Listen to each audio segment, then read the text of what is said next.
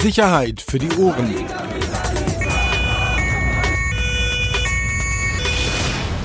Der Podcast aus Berlin. was auch immer kommen mag. Wir bleiben für euch immer wach. Jede Stunde, Tag und Nacht.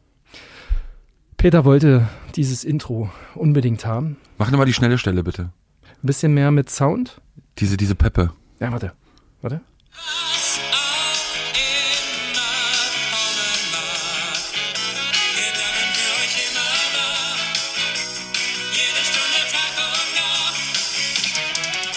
Ja. Herzlich willkommen. Sicherheit für die Ohren. Hashtag SIFO. Das war ein Stück aus dem vom, von der von einem Berliner Polizisten gemeinsam mit dem Brandenburgischen Polizeimusikorchester. Schon ein paar Tage her, schon abgenudelt, das kann man schon so sagen. Kam auch schon mal in dem einen oder anderen Podcast der Konkurrenz vor. Aber Toller ist trotzdem ein- einfach, oder? Ich kannte es nicht, eben das erste Mal gehört. Nicht dein Ernst. Ja. Ich habe jetzt gerade noch überlegt, bei der, bei der äh, Kritik von Übermedien an unserem Podcast, hätten wir den jetzt Gab es die? abspielen dürfen? Naja, gehen wir ja gleich nochmal drauf ein. Hätten wir das jetzt abspielen dürfen? Ist das, ist das zu nah Erlaubt? jetzt? Also zu viel näher? Zur Polizei? Hm? Hm. Das, ja, Oder sollten wir vielleicht den Song kritisch hinterfragen. auseinandernehmen? Jetzt so auf Rhythmus und ein Rhyme. Wir als rap Also inhaltlich ja nicht, weil da haben wir eh keine Ahnung. so wie sonst auch nicht. Okay. Schön, dich zu sehen. Peter, danke auch für das Vorgespräch. Unter dem Motto, heute habe ich mal so gar keinen Bock. Und Alter, Scheiße, ich habe hab noch nie so wenig Bock gehabt. Wir haben hier eine Verantwortung. ah, ja, stimmt, das ist ja ein journalistisches Produkt, was wir hier machen. Und haben ja sowohl unser Möhrer als auch eine Scheiße haben wir wirklich niemandem gegenüber. Wie kam es eigentlich zu dieser Besprechung bei Übermedien? Spuck mich nicht an, Alter, und setz deinen Mundschutz auf.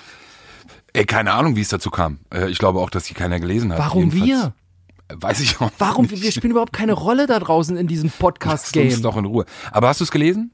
Die, die Kritik? Ich weiß noch, als sie rauskam, habe ich es dir geschickt. Du hast gesagt, schick mir das gar nicht, ich will das gar nicht lesen. Ja, was soll ich da, was soll dabei rumkommen? War das nicht der Kollege, der mal geschrieben hat, Polizeireporter gehören abgeschafft? Ja, so in der Art äh, geht er ja auch oben in dem Einstieg da in die Thematik rein. Also in die Besprechung sozusagen, ist ja eine Kolumne, Podcast-Kolumne bei Übermedien. Ähm, ja, und dann war halt diesmal sozusagen Sifo mit dabei. Also vorab, ähm, ist ein, zwar ein Insider, aber der Kollege hat Berlin-Verbot, das ist klar. Berlin ist zu! Berlin ist zu! Full. Full! Zu! Hat Berlin Ja, ist denn jetzt was da dran? Äh, Tat dir das weh? Ich hab's wirklich nicht, äh, es tut mir leid, aber Hast du es immer noch nicht gelesen? was soll ich denn da lesen? Peter, Mann, nee, das ist aber wirklich Ich arrogant, mu- das nein, ist das- überheblich ich musste- und das ist einfach, das passt zu dir. Und das Schlimme ist, dass wir in den ersten drei Minuten schon wieder alles das gemacht haben, was in dieser Kritik auch drin steht, was wir nicht machen sollen. du hast kein, du wirkst gehetzt, ne? Das hatte ich irgendwie noch mitbekommen, das hat mir jemand erzählt. Alter, ich habe hier in dem Buch von El Zayn gelesen. Aber in der Tat Mahmoud. ist das etwas, da, da stimme ich dem Kollegen absolut zu. Die Aufnahmen sind gehetzt, ja. Da, ja, das muss man auch mal aufklären, das liegt daran, weil du immer rauchen musst. Machen wir uns nichts vor. Du, du schaffst. Ja, setz jetzt den Mundschutz auf. Du schaffst doch kaum eine Stunde. Ohne dass du hier mit, mit wackeligen Fingern sitzt und sagst, ich muss jetzt einen rauchen, bleibst du noch. Ist doch jedes Mal Was dasselbe. ist denn mit dem Rauchen? Das hat überhaupt nichts mit dem Rauchen zu tun. Doch. Quatsch da, wirklich. Doch. Nein, ach bitte. gl- Natürlich ist es gehetzt, weil wir es genau wie heute, wir machen es zwischendurch nebenbei und äh, Als Hobby. Genau. Ja, aber wir können wir das können- Witzige ist, dass das ganz kurz er aufgreift, auch in dieser Kolumne, äh, dass wir ständig von irgendwelchen Vorgesprächen reden würden, bei denen der Zuhörer halt nicht dabei war. Ja, aber vielleicht hast du auch zugehört, dass wir diese Vorgespräche äh, erwähnen, weil es in dem Sinne kein Vorgespräch gab. Es gab nie Vorgespräche. Also unsere Vorgespräche Also, werden auch immer gleich aufgenommen, so wie jetzt. ja, oder sie waren halt irgendwie mal zwei Sätze lang. Also es gibt ja keine Vorgespräche in dem Sinne. Aber Nein, jetzt mal ganz grundsätzlich und jetzt mal ernsthaft auch, wenn wir das vielleicht mal schaffen. Ähm, ich finde es ja gut, wenn man sich mit dem Ding auseinandernimmt äh, oder dieses Ding mal vornimmt. Hier habe ich auch kein Problem mit. Kritik ist ja auch wunderbar. In den letzten zwei, drei Wochen ganz andere Dinge erlebt. Ähm, an, an Pseudokritik und Beleidigung, auf die wir heute leider nicht eingehen können aufgrund der aktuellen Situation. Justiziare Leute, so, die im Thema stehen, werden sich denken können, warum. Aber, aber, aber, aber, Ich freue mich schon drauf. Hast du etwa das noch wird, das Kaugummi im Mund, Peter? Machst Das wird draus? nicht lange dauern und dann werden wir auch über diese Themen wieder sprechen dürfen. Ich hoffe mal so sieben bis zehn Tage, dann hat sich das geklärt. Hast du ein Sprechverbot bekommen? Was willst du denn jetzt mit Sprechverbot? Da, wenn du das so sagst. Da Nein, es gibt einfach so ein paar Dinge, die wir über die wir in den letzten Podcasts bleib. äh, Folgen gesprochen haben. Und ich würde gerne, aber es ist besser eben manchmal halt nicht und kurz zu warten und dann eben zu sprechen und kein Öl ins Feuer zu gießen beziehungsweise eben dann einfach mal kurz ruhig zu sein. ja, fällt schwierig oder ist schwierig, aber ist eben manchmal besser. Und jetzt provoziere mich nicht, Mann. Also noch mal kurz zu dieser Besprechung grundsätzlich ist doch wunderbar, ist doch sehr gut. Was mich daran nur ein bisschen genervt hat, ähm, und das habe ich dem Kollegen auch geschrieben, es sind halt so diese Stereotype. Ja, so auch diese Klischees mit Polizeireporter und sonst irgendwas, so wie der Einstieg auch ist.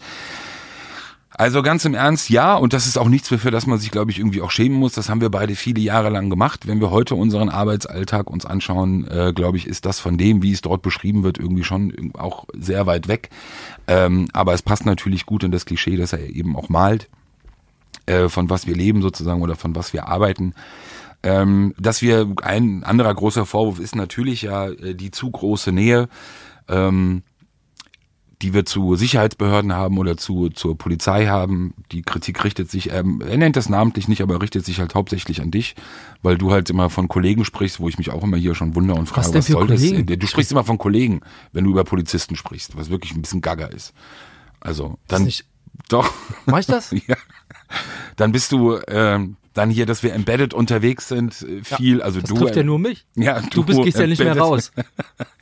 embedded Und im unterwegs Gegenzug bei verschweige ich wahrscheinlich äh, bestimmte Nachrichten. ne? Genau, Also, und so bei Embedded muss man natürlich auch mal dazu sagen, auch das wird ein bisschen falsch dargestellt, finde ich, oder der Eindruck, der da erweckt wird. Äh, Embedded heißt ja in dem Fall bei dir, das sind ja ganz normale Anfragen, die du stellst, so wie alle anderen Medien auch, alle anderen Medienhäuser, Fernsehanstalten, Radiosender ähm, und dann eben bei bestimmten Einsätzen dabei sein Das zu ist ein können. bisschen wie bei Achtung Kontrolle.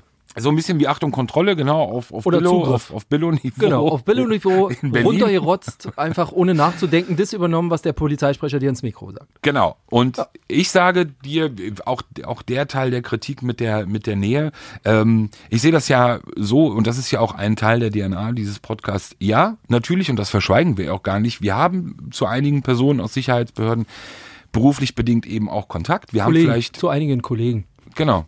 Muss man ja so sagen, in dem Fall dann aus Prinzip. ähm, und wahrscheinlich auch mehr Kontakt, äh, als das eben der Kollege, der die Kolumne geschrieben hat, gemacht hat.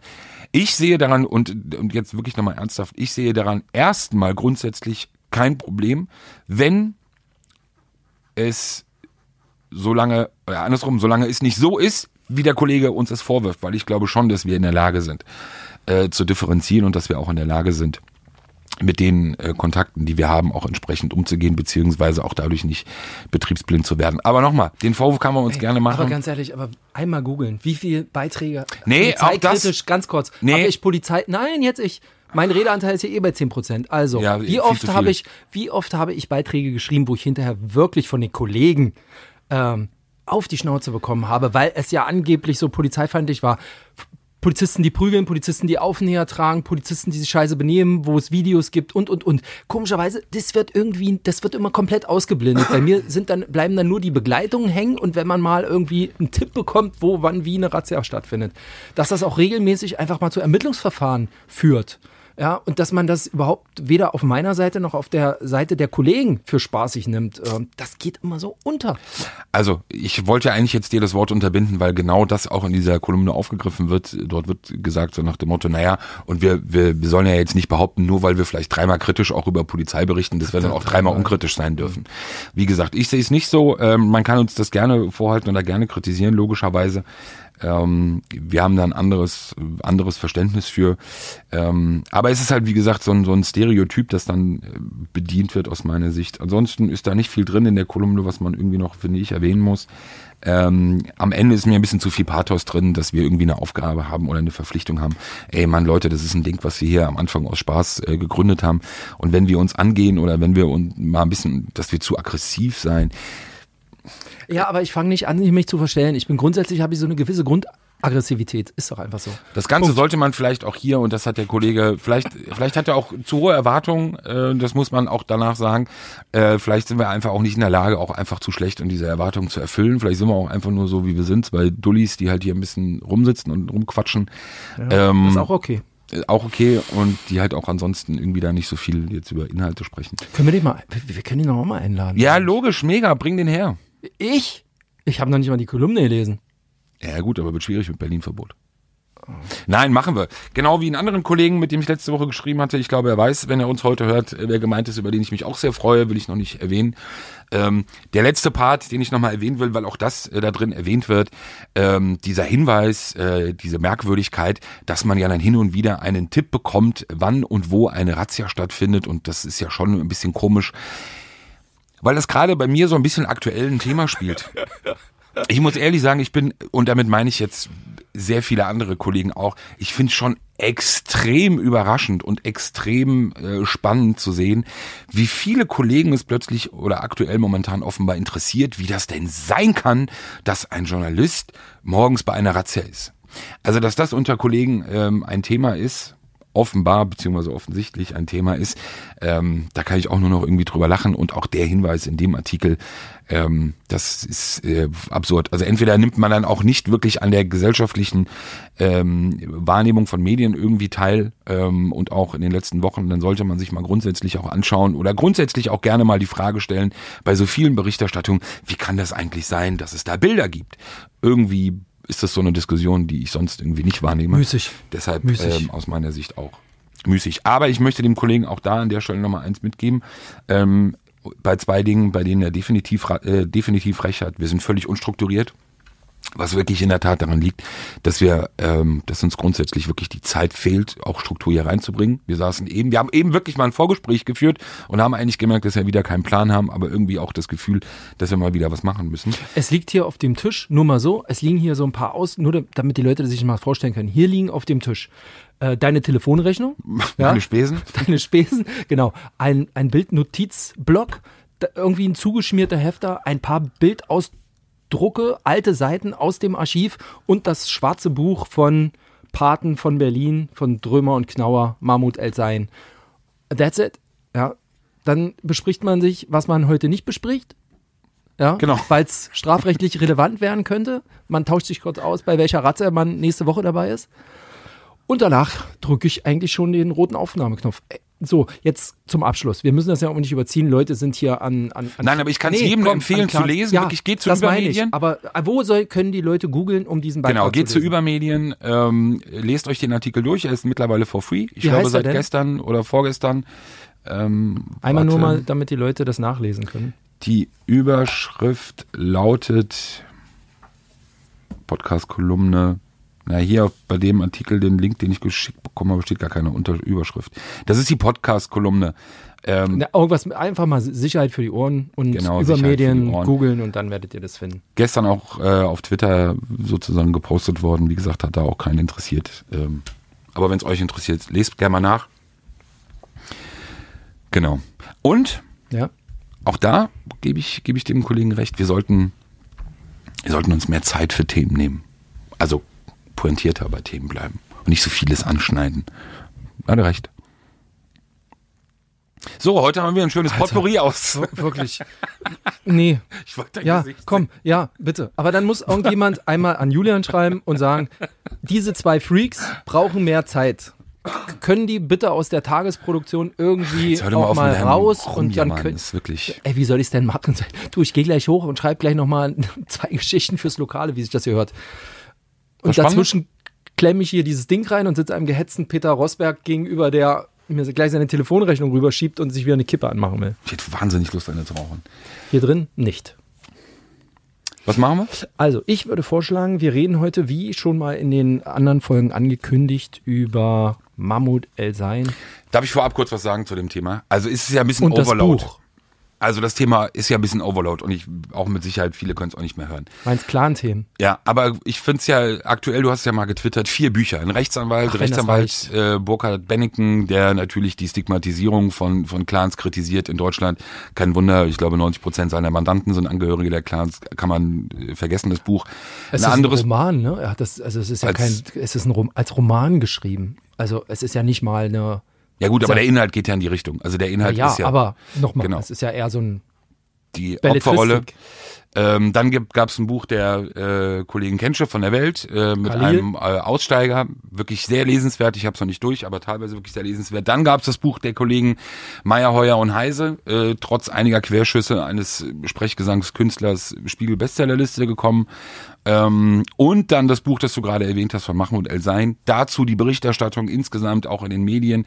Ähm, auch bei uns ähm, ein, ein großer Aspekt in der, in der Berichterstattung immer wieder. Also schon krass, dass auch das Buch der Kollegen eben so hoch eingestiegen ist, hätte ich nicht gedacht, bei dem, bei dem Overload so ein bisschen, bei der Thematik. Aber es gibt offenbar noch Interesse dran und ich will nur eins vorwegschicken, weil wir heute eben noch mal kurz in dieses Buch eingehen werden und das aus guten Gründen. Ja, und ich habe das gestern auch wieder gelesen, es ist völlig klar, dass es natürlich auch wie in einer Stadt wie Berlin auch andere Arten von organisierter Kriminalität gibt und eben nicht nur ähm, arabischstämmige Clanstrukturen und äh, ähm, diese sozusagen in der OK. Absolut. Ähm, aber es ist ein Thema, das, glaube ich, eben auch aufgrund der Masse der Personen, aufgrund der Anzahl der, der Tatverdächtigen, über die sprechen, über die Art der Verbrechen, der unterschiedlichen Verbrechen und einfach aufgrund der Persönlichkeiten, die es einfach nur mal sind, einfach gerade in einer Stadt wie Berlin ein wirklich ein herausragendes Thema sind. Nichtsdestotrotz, auch das war ein Hinweis, den ich und ich glaube du auch hin und wieder auch bekommen haben. Wir werden es auch definitiv machen. Ähm, Thema italienische äh, Mafia in Berlin. Wir werden zum Thema PKK ähm, gibt es ja so ein paar Protagonisten, gab es ja die Geschichte am Tempodrom, da gab es auch ein paar Neuigkeiten, die Schießerei mit einem Todesopfer. Auch das spielt natürlich in Berlin eine, eine Rolle. Russische OK, tschetschenische OK. Ähm, auch das werden wir alles nochmal aufnehmen, aber, und das ist nichts, ähm, weil wir sozusagen das hochschreiben oder hochjatzen will aus unserer Sicht, ähm, ist das einfach eine, eine Thematik, die halt wirklich Berlin prädestiniert ist. So. Aber trotzdem überrascht mich. Und auch der Film von äh, Spiegel TV, ähm, der, die erste Folge, die Macht der Clans bei YouTube über mehrere Tage von Platz 1 bis 3. morgen die zweite, ne? Morgen zweite Folge.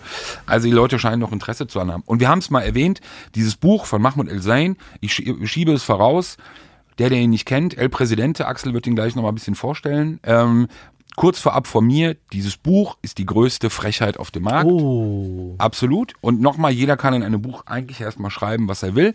Aber wenn Leser und Käufer auf so eine Art bewusst getäuscht werden, dann muss ich schon ehrlich sagen, ist es auch aus Sicht des Verlages eine absolute Verantwortungslosigkeit, so ein Buch ähm, auf den Markt zu bringen. Das ist meine Meinung dazu. Schreib dir mal oder erzähl doch mal kurz, um wen es sich hier eigentlich handelt. Der spielte eigentlich vor meiner Zeit in Berlin, ne? Also äh, Versuch's wa- wa- rauszureden grad. Genau. Also was ich, was ich tatsächlich im Archiv entdeckt habe, sind ganz viele Beiträge mit, äh, mit der Namenszeile von dir und äh, dem geschätzten Matthias Becker, dem Kollegen. Und du stehst da drunter. Ich bin ja 2005 nach Berlin gekommen und ich erinnere mich damals zur Morgenpost.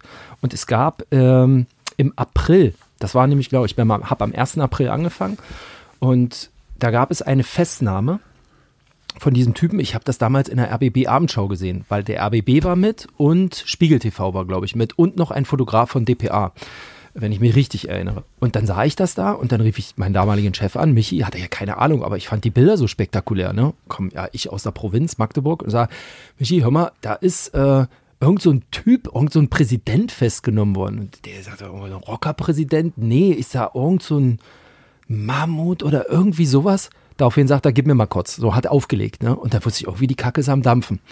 Und ich weiß, dass er damals unheimlich sauer war, weil man, also nicht, also weil er relativ spät davon erfahren hat, dass es diese Festnahme gab. Ne? Und das muss ein Riesending gewesen sein. Und danach gab es ja Berichterstattung über ihn und wer übernimmt denn jetzt die Geschichten. Ich war ja damals leider Brandenburg-Korrespondent und habe davon tatsächlich nicht so viel mitbekommen. Das kam dann tatsächlich erst ähm, so in, als die ähm, GE Ident, also die gemeinsame Ermittlungsgruppe Ident, sich mit seinem Fall äh, beschäftigt hat, um seine herzukriegen. Heißt er denn wirklich El sein? Und das war ja dann nicht so. Was ist G-Ident gewesen? Vielleicht nochmal ganz kurz. GE Ident gemeinsam, hier im Buch steht auch immer AG Ident, Arbeitsgruppe, aber es war keine Arbeitsgruppe, es war eine äh, gemeinsame Ermittlungsgruppe. Ähm, das war im Prinzip eine Polizeidienststelle, die sich damit auseinandergesetzt hat, rauszubekommen, wo Kriminelle Asylbewerber aus dem arabischsprachigen türkischen Raum, hier, die hier in Berlin sozusagen zur OK gehören, äh, was deren wahre Identitäten sind und mit wem die tatsächlich verwandt sind.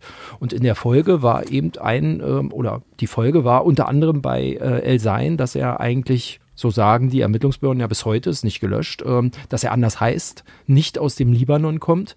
Ähm, und es gab daraufhin auch freiwillige Ausreisen und, und, und. Also diese Gruppe, da hängen ja bis heute viele, auch Innenpolitiker dran, war sehr erfolgreich, aber bis heute weigert man sich auch oder will man zumindest nicht auf den Vorschlag eingehen, eine nochmals so eine Gruppe ins Leben zu rufen, weil Stigmatisierung und so weiter. Du Genau, weißt. also erfolgreich in dem Sinne muss man ja damals sagen, ähm, war sie eben deshalb äh, Mahmoud El-Zain, ähm, laut, laut äh, Behördenangaben eben Mahmoud Uca aus der Türkei äh, stämmig. Das war ja damals eben ein beliebtes Mittel von vielen Personen, die eben nach Deutschland eingereist sind. In Libanon, du hattest den Bürgerkrieg, wir haben es an anderen Stellen ja schon mal gesagt. Das heißt, politischer Flüchtling, du hast auf, auf ganz andere Art oder viel schneller auch in Deutschland eben Asyl bekommen. Ähm, hast dann eben in, in vielerlei Fällen eben aber auch keine Papiere dabei gehabt. Das heißt, man musste sich dann eben darauf verlassen.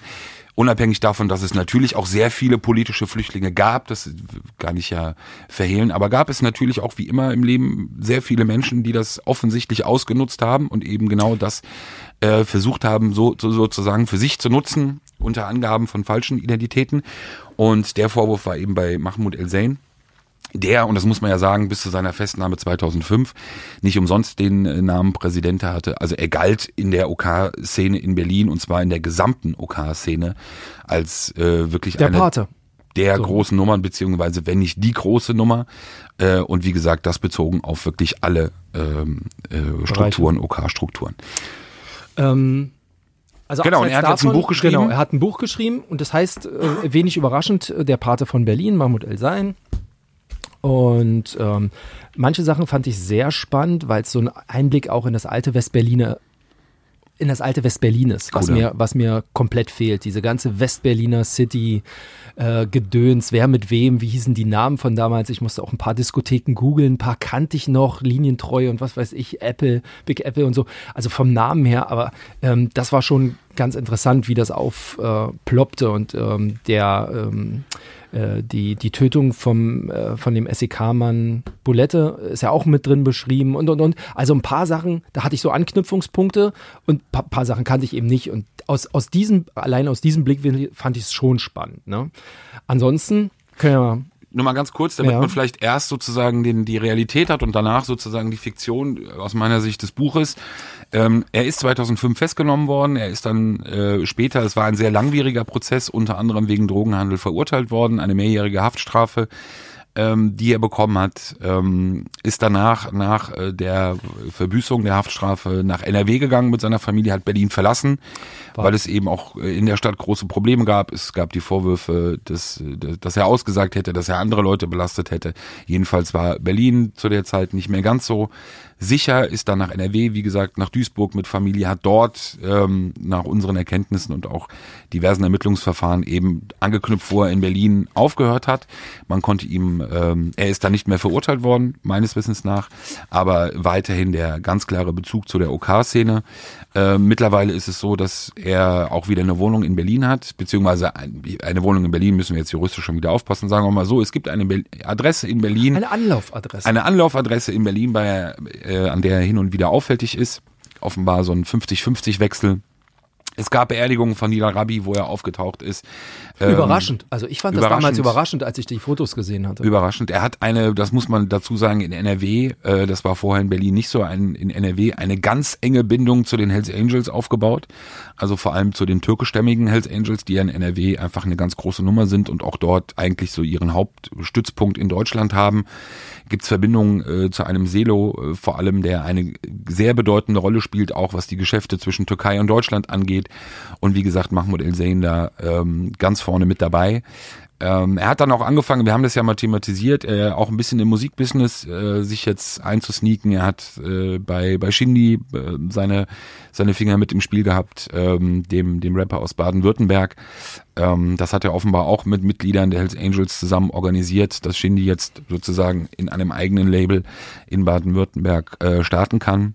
Gibt auch andere Künstler, K1, die offenbar da so ein bisschen unter seiner, es gibt da so ein Video von dem, von dem Geburtstag von, von Mahmoud El-Zain, ein, zwei Jahre oder drei Jahre her, und er dann da so sitzt und äh, die Leute nach und nach ihre Aufwartung machen, man halt sieht, was es äh, für ein respektabler, in Anführungsstrichen, Mensch dann ist und nach und nach die Leute ihre Aufwartung machen und unter anderem auch K1, der Rapper, ankommt und sich dann hinsetzt äh, und dann ein kleines Solostück äh, für ihn singt und er sehr beeindruckt davon ist. Also weiterhin sehr, sehr aktiv eben in der, in der OK-Szene. Wir müssen auch da juristisch, weil das war früher bei Mahmoud El-Zain schon so, ähm, er wurde damals schon sehr gut verteidigt, äh, sehr aggressiv verteidigt, auch gegen Medien, gegen Berichterstattung. Deshalb müssen wir uns da ähm, ein bisschen zurückhalten, weil eben natürlich klar, solange keine Verurteilung, auch Unschuldsvermutungen, aber die Bezüge in die organisierten Kriminalität sind bis heute, bis heute nachweislich wirklich immens. Da geht's auch um Ermittlungen, auch im Drogenbereich, bei dem sein Name vor kurzem, vor ein paar Monaten immer wieder auch aufgetaucht ist. Noch unklar, in welcher Beziehung der Name dort auftauchte, aber er eine Rolle spielt auf jeden Fall in den Ermittlungen. Und das ist sozusagen also wirklich eine, ein, ein Paradebeispiel, ein Stereotyp, mehr geht nicht.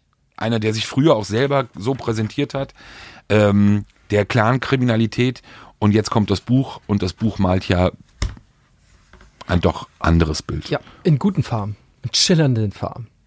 Ähm, lass uns mal, wollen wir mal strukturiert durchgehen? Ist das okay? Sehr gerne. Beirut, also um das auch ein bisschen äh, zurück zu verfolgen, wo kommt er her? Also offensichtlich war er damals äh, in Beirut während des Bürgerkrieges Teil einer Miliz. Ne? Sie waren irgendwie 250 Mann, hatten eine große Kaserne, hatten ein Schiff irgendwie von Palästinensern, gehörten zur Marine von der Fatah. Und äh, das war so, das ist so der Einstieg, wo er erklärt, ne, was er gemacht hat neben seinem privaten bisschen Handel mit so Zeug. Ähm, und dann gibt es so eine Szene, da dachte ich mir schon, oh, so das, das spiegelt eigentlich ganz gut wider, auch wie er sich sieht, nämlich dass er, äh, es gab dann irgendwann ein Bombardement seiner, seines Stützpunktes, ne? Und äh, alle sind abgehauen, alle sind bei, wie man sich das so vorstellt, so Drohnenangriff, ne? Alle rennen irgendwie beiseite, alle springen weg, verstecken sich, suchen Deckung und so weiter, ne? Und Jetzt mal Zitat, in der Mitte der Küstenstraße rannte ich schreiend und fluchend zwischen den verlassenen Autos hindurch, lud im Laufschritt meine Kalaschnikow durch und feuerte auf die am Himmel davonnenen Kampfflieger. Weißt du, so, so dieses, und dann wusste ich, das bringt alles nichts, ich brauche mehr. Ähm, er ist dann auf die Kanone, äh, auf die Ladefläche von so einem Pickup, hat da so eine Kanone gehabt, ne, und dann genauso, ich, ich schoss in den Himmel, den Angreifern hinterher ins Nichts, ne. Ähm, das ist so sein, die Bewohner von Beirut brauchten mich. Weißt du, das war so, guck mal, ich war damals schon irgendwie so der, der Held, ja, und e-, egal wie groß die Übermacht ist, die es mit mir aufnimmt, und selbst wenn ich nur ein Taschenmesser habe, ja, und da stehen Leute mit Maschinenpistolen, ich werde kämpfen, ja, bis, bis zum Ende. Ich fand diese Szene beispielhaft Alleine. alleine. Alleine alleine, genau. Also Ich fand diese Szene beispielhaft dafür. Und dann der Rest ist eigentlich. Ähm, Ganz kurz, was er nochmal zeigen soll, er bleibt bei seiner äh, Version, dass er aus dem Libanon stammt und garniert sie eben mit äh, solchen Kriegsgeschichten, heroischen. Naja, also dann ist er offensichtlich nach Deutschland über Schönefeld. Irgendwer hat gesagt, du musst mal Urlaub machen, sonst wirst du hier erschossen. Also so, so sagt er. Ähm, äh, er wollte irgendwie ein paar Wochen bleiben, aber äh, dann hat, wurde der Flughafen bombardiert. Er kam nicht zurück. Er saß dann plötzlich in Berlin, äh, wusste gar nicht, was er machen soll. Irgendwie Geld wurde knapp und so weiter. Ne? Und ähm, dann schrieb er auch irgendwann, mittlerweile dann schon auf Seite 36, der Krieg der Straße holte mich auch sehr schnell hier in Berlin ein. Ne? Beirut wurde zu klein, Zack. dann wartete Berlin. Genau. Ähm, was ich wiederum gut fand, und das ist, deckt sich ja auch mit unseren Recherchen, also äh, wo, wo ich auch glaube, dass es nicht geschönt ist, tatsächlich ist dieser Umgang mit diesen Bürgerkriegsflüchtlingen einfach. Es war eine halt eine Null-Integration. Also da hat sich niemand in irgendeiner Weise drum gekümmert. Er sagt, er kannte die Almans eigentlich nur vom Amt. Ansonsten gab es keinen Kontakt. Also muss man jetzt, also man hätte, glaube ich, zum damaligen Zeitpunkt viel verhindern können, wenn man versucht hätte, sie von Anfang an irgendwie noch stärker an die Hand zu nehmen. Ich glaube, bei Isaremo gab es aus Gesprächen gab es die gleiche Argumentation. Ne? Wollte er nicht damals auch äh, zu irgendeinem Werk, Mercedes, wollte Ja, er nicht zu Mercedes? Da war das genauso. Ne? Ich wollte und ich hätte angepackt, aber es hat leider, es war halt keiner da. Ich hatte irgendwie dann einen Antrag gestellt, der wurde entweder abgelehnt oder ich hatte nur eine Duldung und es ging nicht so richtig weiter und ich musste ja trotzdem mich und meine Familie irgendwie ernähren. Ne? So, und dann geht's eigentlich schon los. Ähm, Gelegentliche Kämpfe blieben in meiner Anfangszeit in Berlin also nicht aus. Besonders wenn jemand meine Ehre oder die eines meiner Brüder verletzte, gab ich knallhart Kontra. Respekt bedeutet Macht. Wer Macht hat, hat Gegner. Es war unvermeidlich, dass unser wachsender Ruf dazu führte, dass andere eta etablierte Größen auf der Straße uns in die Schranken weisen wollen. Ja, also er schloss sich dann zusammen mit anderen. Ähm, Spiel, Spielwiese war West-Berlin. Und dann ging es halt gangmäßig, ne, sorgte hier ein bisschen für Ordnung, da auftreten. Ich wurde praktisch in diesen Strudel hineingezogen. Und irgendwann standen dann plötzlich Leute mit Messern und Pistolen vor mir. Und ja, was soll ich tun? Ich muss mich in irgendeiner Weise ja wehren gegen die äh, ganze, ganze Nummer und dann auch relativ schnell. Der Krieg der Straße ist eine Größe, in der die Polizei nichts zu suchen hat. Wir klären die Dinge unter uns. Auch Feinde werden nicht bei den Hörnern angeschwärzt. Das ist eine Frage der Ehre. Also auch diese Verknüpfung relativ schnell. Pass auf, ich versuche hier Ordnungsmacht zu sein, ja, ähm, aber das Ganze eben ohne mit irgendjemand von den Behörden zusammenzuarbeiten und schon gar nicht mit der Polizei. Du hast es ja eben gerade schon angedeutet, wir haben es auch in, in anderen Folgen schon mal, aber ich finde, das ist ein perfektes Beispiel, um das nochmal anzuführen. Ähm, das, das Versagen eben, wir reden über eine Zeit in den 80ern, wir reden noch über eine Zeit vor, vor der Wende, auch in Deutschland, vor der Einheit. Das heißt, ähm, wir reden über eine Phase, du hast es angedeutet, Menschen, die hierher gekommen sind, eben vor allem aus, aus, aus Ländern wie dem Libanon, ähm, und wir selber als Gesellschaft, aber eben auch vor allem die Politik, 100% dafür verantwortlich ist, dass Parallelgesellschaftsstrukturen, die es einfach de facto gibt heute, und darauf gehen wir nämlich später nochmal kurz ein, existieren. Sie haben sie gedeihen lassen, sie haben die Leute sozusagen auch machen lassen. Diese Wahrnehmung, die Mahmoud El-Zain da bespricht, dass auch er sich ja als Ordnungsmacht ja selbst sieht und die Polizei und deutsche Sicherheitsbehörden auch gar nicht interessiert, ist ja ein Erwachsen daraus, dass man eben eigene Strukturen hat. Man hat eigene Gesetzmäßigkeiten, man hat eigene auch Gerichtsbarkeiten, ob das ein Friedensrichter ist oder ob das angesehene Personen sind. Und dadurch, dass man eben diese Strukturen von außen und auch von Sicherheitsbehörden so lange hat gewähren lassen und so lange eben auch ihre Auswüchse hat, ähm, Vielleicht hat man es auch lassen nicht müssen. schnell genug erkannt. Nein, einfach. das, also, sorry, aber wenn Polizisten, auch 80er ehemalige Jahre, Polizisten, das beschreiben und auch gesehen haben und auch wussten oder befürchten mussten, was passiert. Und ich glaube, man muss jetzt auch kein studierter so Soziologe sein, um zu wissen, was passiert mit Menschen, mit Familien. Wir reden ja immer nur von den Männern. Wir vergessen die Frauen, auch die Kinder, die ja damals auch schon in, in großer Zahl geboren wurden. Äh, was passiert mit diesen Menschen? Was soll mit diesen Menschen passieren, wenn sie die Sprache nicht lernen, wenn sie nicht integriert werden in Kindergärten, in Kitas, auch wenn das damals noch anders war als heute, auch von der Infrastruktur. Aber es hat sich eben etwas verfestigt, wofür er halt zu 100 Prozent steht. Die deutsche Gerichtsbarkeit interessiert uns null, die deutschen Sicherheitsbehörden interessieren uns null, wir machen das unter uns. Und das hat sich über Jahrzehnte so manifestiert und verfestigt, dass wir das heute ja genauso noch wahrnehmen und erleben, auch in unseren Recherchen und Gesprächen, weil das die Wahrnehmung ist, was wollt ihr eigentlich von uns? Lasst uns in Ruhe unser Ding machen. Also es gibt auch gar keine Wahrnehmung mehr, auch Wahrnehmung mehr, auch vielleicht in Frage stellen der eigenen Taten. Aber wie gesagt, deshalb, das ist etwas, da ist Mahmoud El-Zain wirklich absolut Paradebeispiel. Auf Seite 86 erklärt er diese Mentalität, finde ich ganz gut. Ähm, Zitat, ich empfand mein Durchgreifen nie als Verbrechen, also Durchgreifen, nie als Verbrechen. In meiner Welt war unnachgiebige Härte nötig, um das Gleichgewicht von Ruhe, Ehre und Ordnung in Balance zu halten. Genau, und das ist ja sozusagen das, das Rechtfertigen der eigenen Taten, das, das auch das Legalisieren der eigenen Taten gehört ja eben auch dazu. Auch viele andere heute, auch ein, ein Issa Ramo, wenn man ihn ansprechen würde da drauf, gab ja die Geschichte äh, Erpressung Kapital Bra, wo er auch eine Rolle spielte und er auch gar nicht verstehen kann, warum die Leute denn überhaupt sich darüber aufregen, wie es denn sein kann, dass bewaffnete Gruppierungen sich in einem Hotel am Potsdamer Platz Platz treffen und dort darüber verhandeln, was mit einer Person geschieht. Ja, was denn? Wir haben doch nur miteinander geredet, wir haben doch nur miteinander gesprochen und so. Und genau das sagt er ja auch. Das ist das eigene, also wirklich zu glauben, dass man das eigene Verhalten legalisieren kann und damit eben sich selbst noch einer Ordnungsmacht eben gleichsetzt, die ähnlich wie bei der Polizei für die Allmanns eben für die eigene Gruppierung zuständig ist. Milieu. Zitat. In Zusammenarbeit mit anderen einflussreichen Gruppen, also wir müssen jetzt sehen, wieder West-Berlin, wir sind zurück irgendwie an der Gedächtniskirche, KDW, es gibt da unheimlich viel Stress mit irgendwer, er kommt irgendwie frisch aus dem Knast, da ist ähm, ein bisschen was los gewesen in seiner Abwesenheit. Dann nimmt er das Ganze wieder in die Hand ja, und schreibt dann, in Zusammenarbeit mit anderen einflussreichen Gruppen und Großfamilien schaffen wir es, Ruhe in die chaotischen Zustände an der Gedächtniskirche zu bringen, Banden in ihre Schranken zu weisen, Kriege zu verhindern, Störenfriede zu vertreiben. Dass wir damit den Polizisten Arbeit abnahmen, war nicht unsere Absicht, aber es war Fakt. Was sollten wir machen? Die Polizei schien nichts zu tun gegen die Querschläger, also erledigten wir das Aufräumen im Kiez selbst. Das merkten wir unter anderem, also äh, die Beamten wussten das, das merkten wir unter anderem daran, dass sie nach einer Weile unsere Namen kannten und uns auf der Straße grüßten, aber auch, weil sie gelegentlich zu uns kamen, um unsere Einschätzung der Lage zu hören, wenn es mal wieder irgendwo gekracht hat. Auch da wichtiger Punkt, den man aufgreifen sollte und der gilt nämlich auch für andere Städte. Äh, Städte. In der Tat, ob das Hannover ist, ob das, äh, ob das Hamburg ist, ob das ähm, Frankfurt war äh, oder auch ist. Sehr wohl gab es in den letzten Jahren, sagen wir Jahrzehnten auch, natürlich immer wieder Verschiebungen im Hannover-Steintorviertel.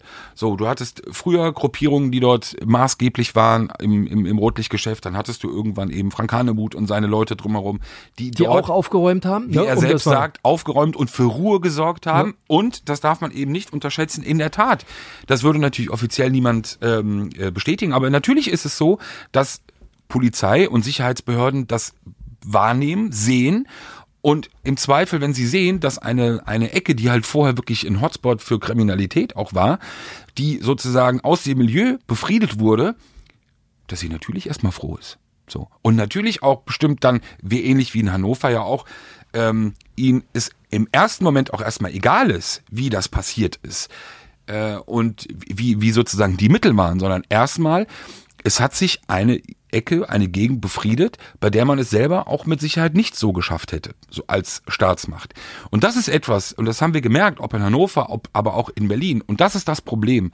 Wenn ich anfange, in Kauf zu nehmen, auch als Staat, auch als Sicherheitsbehörde, dass ich in Kauf nehme, dass Gruppierungen untereinander dafür sorgen, dass Plätze, Gegenden, Umschlagplätze, was auch immer, ähm, durch eigenes Handeln verteilt, aufgeteilt, befriedet werden und ich mich als Staat nur noch dann einklinke, wenn diese Ecken wieder zum Hotspot werden, dann habe ich ein Problem. Weil dann bin ich sozusagen eigentlich nur Zuschauer und nur dann komme ich rein, wenn es Probleme gibt, was aber falsch ist. Er geht da nochmal tiefer, so ab Seite 120. Ähm, da geht es darum, dass er irgendwie über sechs Ecken eingeladen wird ins Landeskriminalamt, wo man ihm dann sagt, ähm, sinngemäß, also wir brauchen ihre Hilfe, um eine Ordnung zu schaffen. Ne? Das sei doch seine Spezialität und so. Und er dann sagt, ja, aber ihr macht doch die Razzien und so. Ne? Und dann sagt, angeblich sagt der Polizist dann, ja, aber das bringt alles nichts und ist zu teuer und bla bla bla.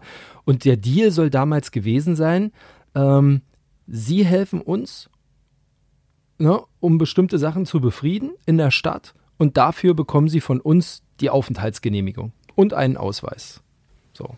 Und da kommt dann der heroische Satz, dann irgendwann, äh, also er wollte da mit äh, erhobenem Haupt rausgehen und sagte, ich kann das nicht machen, es geht nicht. Meine Antwort ist nein.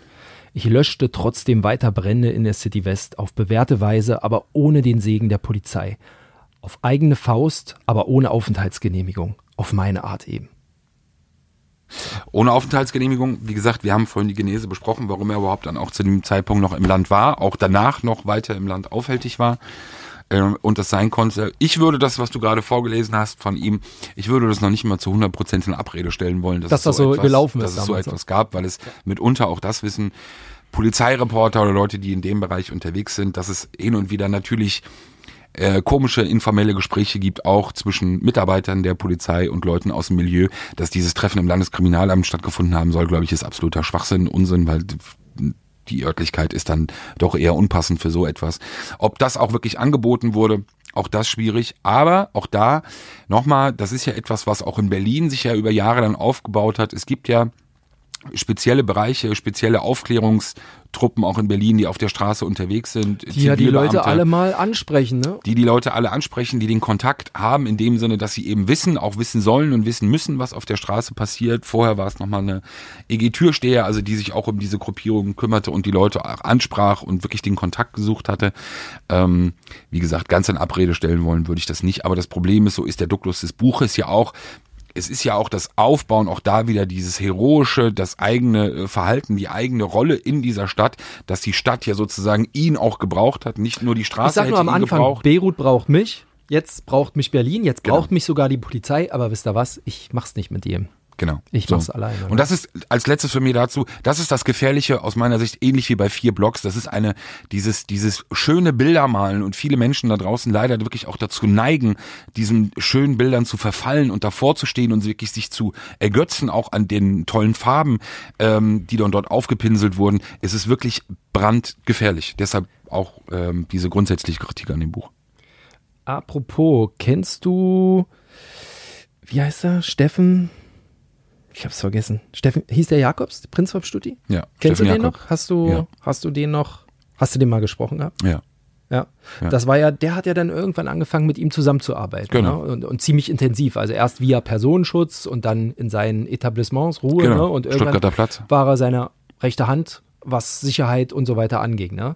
Und er sagt, ähm, es gab dann irgendwie mal so eine Party und da waren wir auch dabei, ähm, BZ-Bild und da hat man, da hat irgendein Reporter hat ihn dann gefragt, sagen Sie mal, Herr Steffen, ähm, wer hat denn hier eigentlich in Berlin die Hosen an? Der Bürgermeister oder die Wirtschaft? So, und daraufhin sagte der Prinz vom Stutti, wer in Berlin das Sagen hat, wollt ihr wissen, fragte Steffen zurück, sah breit grinsend in die Runde und legte mir gleichzeitig den Arm um die Schulter ganz einfach.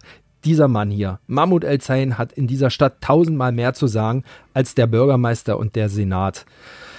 Zitat dann auch nochmal, am nächsten Tag konnte ich in der BZ eine Fotomontage bewundern, in der Berlins damaliger Bürgermeister Eberhard Diebken und ich uns wie Boxer gegenüberstanden. Sinngemäß stand damals in der Überschrift, dieser Libanese hat mehr Macht als Diebken. Er nimmt das sozusagen ab diesem Zeitpunkt als, ähm, oder er, nimmt, er nahm das so wahr, ab diesem Zeitpunkt hätte das erste Mal sozusagen die große Öffentlichkeit auf ihn reagiert, nämlich, ne? Also er ist zwar die Macht, aber blieb bis dato immer irgendwie im Hintergrund, hat so die Fäden gesponnen. Auf der ne? Straße So, sozusagen. genau. Und jetzt plötzlich wurde er von einem Kumpel unbeabsichtigt in die, in die Öffentlichkeit gezogen und wenn dann auch noch ein Medium drum, au- drauf aufspringt und dann eben so eine Fotomontage macht, da glaubt er, an diesem Zeitpunkt hätte, er könnte er sich vorstellen, dass Diebken damals gesagt hätte, so, den Mann möchte ich gerne hängen sehen. Ähm, und das ging damit los, dass man ihm damals unter anderem gleich die Sozialhilfe entzogen hat für einen kurzen Moment. Ähm, es sollen damals 3000 Euro gewesen sein, ich glaube elf Kinder, zehn oder elf. Und ähm, damals hätte man, ähm, ähm, hätte man das kassiert. Ähm, Zitat, in der letzten Zeit hatten die Zeitungen immer wieder thematisiert, dass meine Familie und ich Sozialhilfe kassierten, um im gleichen Atemzug zu betonen, dass ich ein Leben in Saus und Braus führte. So richtig verstand ich das Theater nicht. Es war nun mal gesetzlich festgeschrieben, dass Asylbewerbern im Duldungsstatus Sozialhilfe zustand.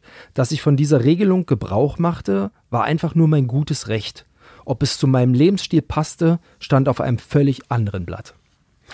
Natürlich passte es, aber das ist etwas, ähm, was er natürlich auch in seinem Buch ähm, ver, sozusagen äh, auslässt und was auch zu dieser, Entschuldigung, Entschuldigung, was auch eben einen ganz großen Teil der, dieser, dieser Wahrnehmung beziehungsweise Mentalität im Bereich der, der Clankriminalität ist, das ist alles mitnehmen, was geht, vor allem was den Staat angeht. Ga ganz aktuell Corona-Hilfen. Wir Corona-Hilfen. brauchen, ne, also wir hatten mehrere Fälle hier in Berlin, ich kann jetzt nur über Berlin sprechen, die eindeutig auf Clanstrukturen zu ringen gingen, wo Sehr jeder, wo, wo jeder irgendwie mal angeblich eine, ein Unternehmen hatte, einen Betrieb, einen Friseur, ein, ein was auch immer. Und wenn das nur vor zehn Jahren war und plötzlich hier kassieren, kassieren, kassieren, dabei leben in Saus und Braus. Also es ist ein wenig deckungsgleich. So, und was sein Beispiel angeht, zehn, elf Kinder, ich weiß gar nicht mehr, oder ich, glaube elf waren es. Ähm, die Familie hat eben in einer entsprechend großen Wohnung gelebt. Sie hat im monatlich weit über dreieinhalb oder ich glaube knapp 4000 Ich hatte Ähm, mal drei gelesen. In dem, also an- zumindest steht das im Mit Archiv. Wohngeld Mit und allen Wohngeld, anderen okay. Leistungen, also knapp 4000. Und eben dann parallel, es gab ja nicht nur diese eine Veranstaltung, sondern es gab ja diverse Veranstaltungen, bei denen du ihn gesehen hast. Die Autos, mit denen er unterwegs war. Hochzeiten. Hochzeiten, die er gefeiert hat für Familienangehörige. So, dass ein Staat sich mal fragt irgendwann, ein ganz normaler Staat, ohne dass er faschistisch ist oder rassistisch, rassistisch ist oder irgendjemand stigmatisieren will, wie das denn sein kann. Staat hört sich immer so abstrus an. Wir reden jetzt mal hier von einem Mitarbeiter, im, wahrscheinlich im Sozialamt damals, der gesagt hat, äh, Entschuldigung, also wenn ich mir die Berichterstattung hier in der BZ anklicke, Sozialamt oder Politik dann vielleicht von oben nach auch immer. unten mal äh, geschickt wurde, weil wir wissen auch, äh, Sozialämter, das waren eigentlich oder sind immer noch die ärmsten Säue, die teilweise auch wirklich massiv bedroht werden und wurden, äh, ähnlich wie bei Jugendämtern, Mitarbeitern, dass man diese Frage mal stellt und dieser Frage nachgeht, wie das eben sein kann oder ob das nicht vielleicht doch in einem gewissen Widerspruch steht. Lebensverhältnisse, äh, Lebensverhalten und ähm, die Einkunftssituation. Und wenn er so ein Ehrenmann ist, dann hätte er doch die staatlichen Hilfen gar nicht nehmen müssen. Dann hätte er doch einfach von dem Geld, was er gelebt hat, hätte er doch gut leben können. aber er sagt, er stand auf dem anderen Blatt. Das stand auf einem anderen Blatt und das andere konnte ich mir ja nehmen. So, also und alles, was man sich nehmen kann, nimmt man natürlich mit. So, er, jetzt sind wir schon auf Seite 206, sagt, jetzt ist er mittlerweile tatsächlich irgendwie der El Pate von Berlin und offensichtlich war die Figur des Paten war viel größer geworden als er selbst. Und jetzt kommt nämlich die zuvor besprochene hier AG-Ident, vielleicht hieß das damals noch so, ich kenne es nur auch aus den Spiegel-TV-Reportagen als EG-Ident. Ähm, und sagt er, das, äh, das hat richtig Druck gemacht. Ne? Zitat, man erstellte Stammbäume, durchforstete Vorstrafenregister, checkte internationale Einwohnermeldelisten. In meinem Fall ermittelten sie, also die Beamten, dass ich angeblich Mahmut Uca hieß, aus der Türkei stammte und am 6. Dezember 1972 geboren worden war. Das hätte bedeutet, dass ich mein erstes Kind im Alter von neun Jahren gezeugt hätte. Wie sollte das gehen? El Presidente mochte auf Übergröße angewachsen sein, aber dazu war er selbst nicht fähig. So, dann wollte man ihn ja abschieben, das klappte aber nicht.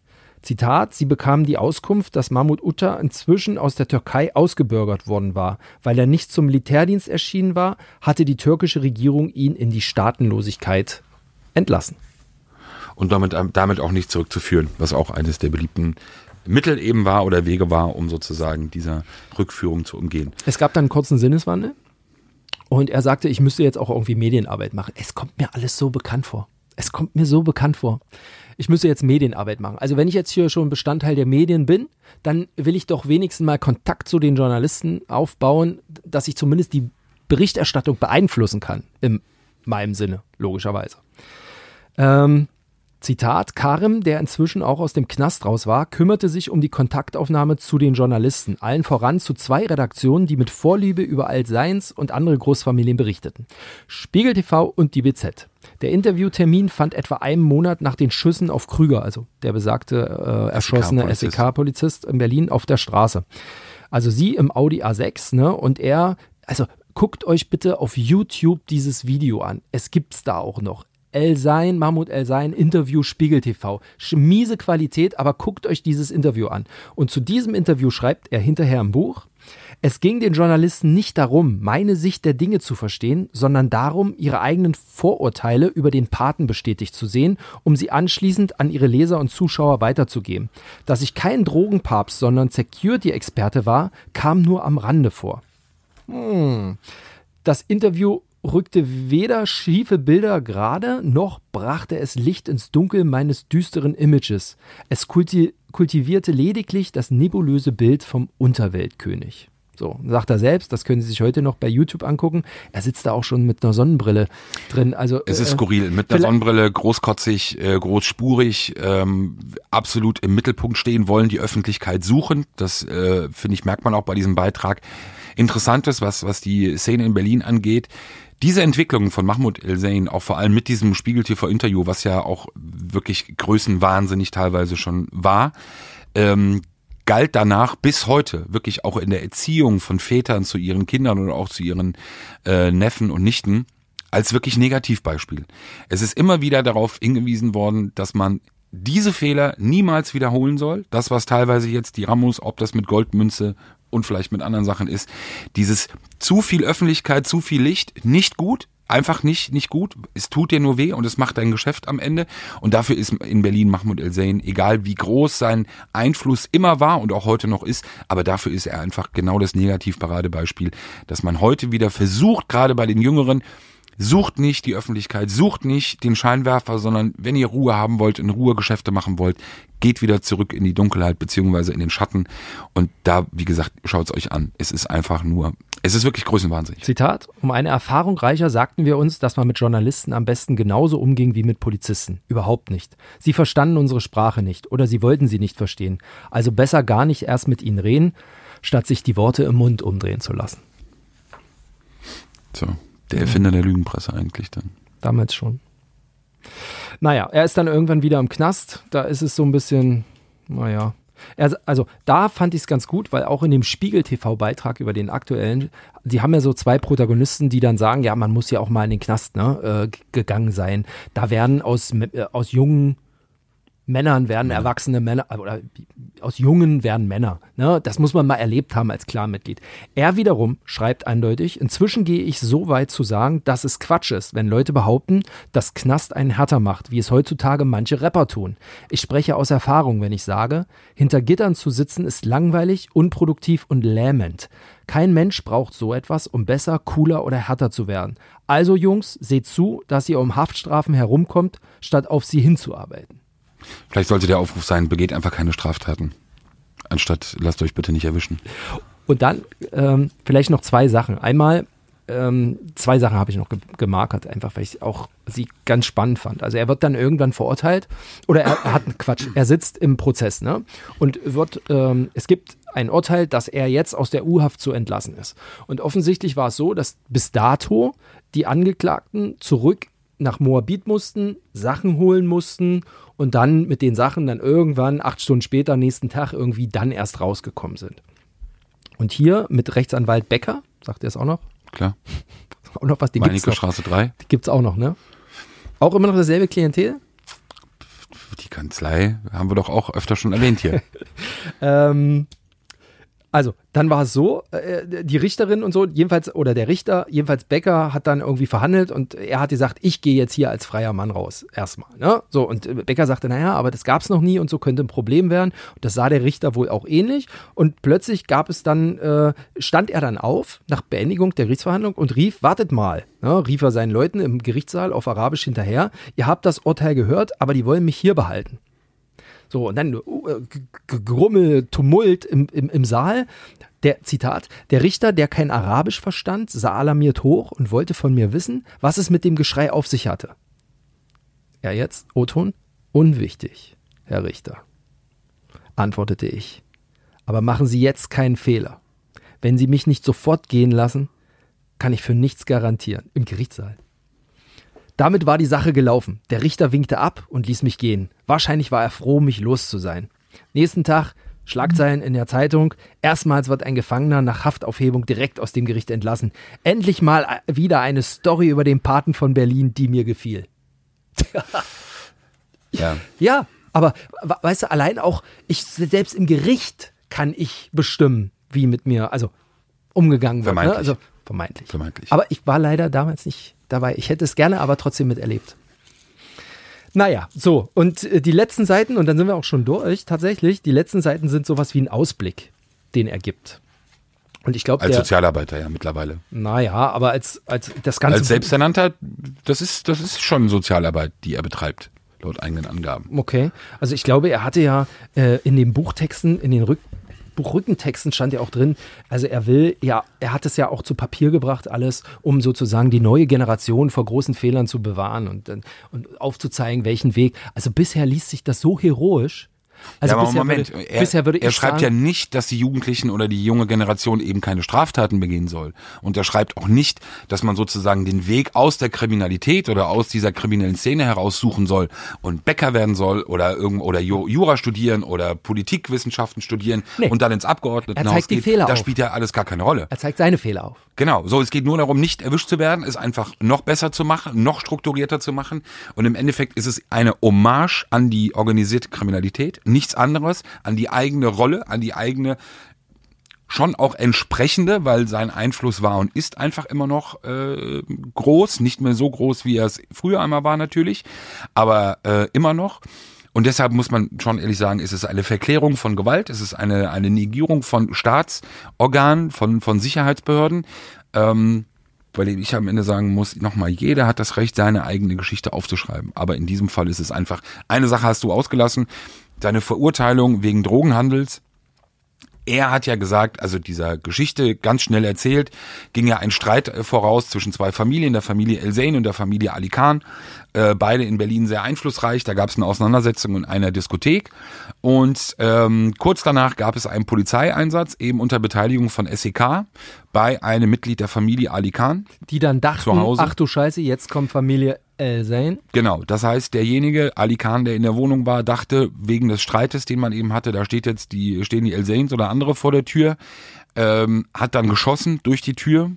Durch ähm, diese Schüsse ist eben der SEK-Beamte Roland Krüger verstorben, Bulette, äh, war sein Spitzname. Und Mahmoud El Zain sagt, dass danach sozusagen ein Punkt erreicht war, obwohl das ja sozusagen fast schon ihre eigene Schuld gewesen sei, weil man sich nicht zu erkennen gegeben hätte, ähm, dass sie selber dafür verantwortlich gewesen wäre, dass es so kaputt geht, äh, dieser Einsatz. Danach hätte sich eben vieles verändert und man hätte versucht, Dinge zu finden und Dinge ihm äh, zu unterstellen und und nachzuweisen, äh, weil eben sozusagen ein Polizist gestorben sei und genauso konstruiert sei dann auch dieser Prozess gewesen und alles ja sozusagen nur darauf fußend. Und das ist natürlich auch blanker Unsinn, weil auch das ja ganz exemplarisch zeigt diese Geschichte. Er glaubt, er hätte dieses ähm, diese diese Streitigkeit mit der anderen Familie selber lösen können. Die Polizei hätte sich da eben rauszuhalten und hätte dort auch nichts zu suchen gehabt. Wir reden über wirklich teils schwer verletzte Personen damals in Diskotheken und Vordiskotheken. Ähm, und das ist sozusagen, das ist die Glaube. Also der Glaube ist, nein, egal, und die Polizei hat einfach nirgendwo etwas zu suchen. Es ist einfach keine kein rechtsstaatliches Organ. Ein, zwei Ausblicke, die ich tatsächlich noch spannend fand. Also, mit den Miris, Ali Khan, also Zitat, mit den Miris, Ali Khans und Remus haben wir eine Familienunion gegründet. Regelmäßig treffen wir uns, besprechen die Brennpunkte und Konflikte in unseren Kiezen, schreiten ein, um Eskalationen zu verhindern. Ordnungsmacht.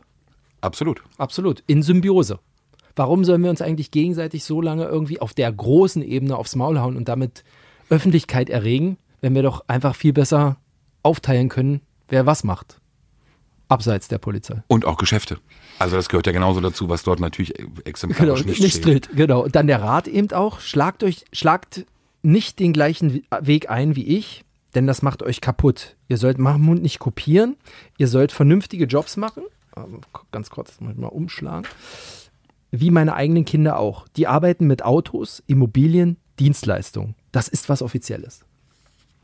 Genau, und das nur, um das zu konkretisieren, was ich eben gesagt hatte. Es geht bei diesen Geschäftsfeldern ja vor allem, geht es ja darum, das ist ja das, was alle begriffen haben, auch in jedem Bereich der OK, das Ankommen in der Legalität, das Ankommen äh, mit in, in legalen Geschäftsfeldern ist ja sozusagen, ist ja die, die Kirsche auf der Torte. So, dann hast du es ja geschafft. Das, wo andere ähm, mafiöse Strukturen, italienische Mafia in Berlin, wie gesagt, schon Jahrzehnte voraus sind, die im Endeffekt äh, Potsdamer Platz und Umgebung, weiß ich nicht, wie viel Prozent der Immobilien dort irgendwann mal aufgekauft haben, also schon so weit voraus sind, ähm, das hat in White dem Collar Crime, also Weißkragenkriminalität da, wo sich keiner mehr die Hände schmutzig macht, sondern im Prinzip nur noch alles am Telefon Geld, geregelt äh, auch für wird. sich Ja. selbst arbeiten lässt. So. Und das ist etwas, was in dem Milieu, in der Szene eben in den letzten Jahren ähm, vermehrt aufgekommen ist, weil man eben gemerkt hat, okay, A, auch aus dem Fokus raus ähm, und hin eben genau zu diesen White-Color-Bereichen und ähm, dann hast du es geschafft und dann bist du auch in der Mitte der Gesellschaft angekommen. Und letzter Satz, also man soll nicht alles aus den Zeitungen, aus den Medien für bare Münze nehmen, Zitat, äh, und berücksichtigen, Zitat vielleicht auch, dass sich hinter jeder Medienfigur vom Format des Paten ein Mensch mit Gefühlen, Erfahrung und einer eigenen Biografie verbirgt. Oder dass der Kampf für das Gute manchmal unbeabsichtigt das Böse hervorbringt. Heroisch. Ja, und Ja, das absolut. muss ich ehrlich sagen, ist halt schon äh, schwer verkraftbar. Ich will nicht wissen, wie vielen Menschen in dieser Stadt äh, Leid zugefügt wurde ähm, und Gewalt zugefügt wurde, auch durch Familienangehörige. Äh, das haben wir auch schon mal thematisiert und zwar in massiver Form. Aber gut, so, das ist der Das ist die Selbstwahrnehmung und das andere ist die Realität. Zack, so sieht's aus. Das war schon. Das war's schon. Sind wir schon durch? Ich muss los. Ja. Du bist, du wirkst gehetzt. Ich muss weg. Du, du musst schon wieder rauchen. Ne? Ich sehe das schon. Du, du zitterst schon. Okay, vielen Dank fürs Zuhören. Ähm, das war jetzt mal wieder. Nee, wir sind eigentlich immer ganz gut mit der einen Stunde. Haben wir die Tage noch mal? Bleib doch mal sitzen wenigstens. Was denn? Äh, Haben wir die Tage noch ein Podcast? Ja, wenn es am Mittwoch klappt, würde ich mich freuen. Wer, wer kommt denn da? Oh, wie aufregend. Nee, komm nicht. Dann steht das wieder überall. Dann, Ja, okay. dann gibt es die nächste Kolumne und dann äh, kommt das wieder vor Gericht und äh, nee, das will ich alles nicht. Das ist mir zu aufregend. Dann gibt es schon vorher Unterlassungen und so habe ich keinen Bock drauf. Wir werden. Ähm, Aber vielleicht, wenn es gut läuft, haben wir am Mittwoch Gäste und dann haben wir vielleicht irgendwann eine neue Folge. Ja. Weil sonst wird schwierig. Wir keine Bücher mehr, die wir zu besprechen haben. Und ähm, keine, Keine deine 30 Themen. Zeilen Lokal-Ding da interessiert, juckt auch keinen. absolut. So. Ich Vielleicht- gehe auf Tour jetzt wieder und Ja. dann hören wir uns. In diesem Sinne, vielen Dank fürs Zuhören und dann bis zum nächsten Mal. Ciao. Ciao. Sicherheit für die Ohren. Der Podcast aus Berlin.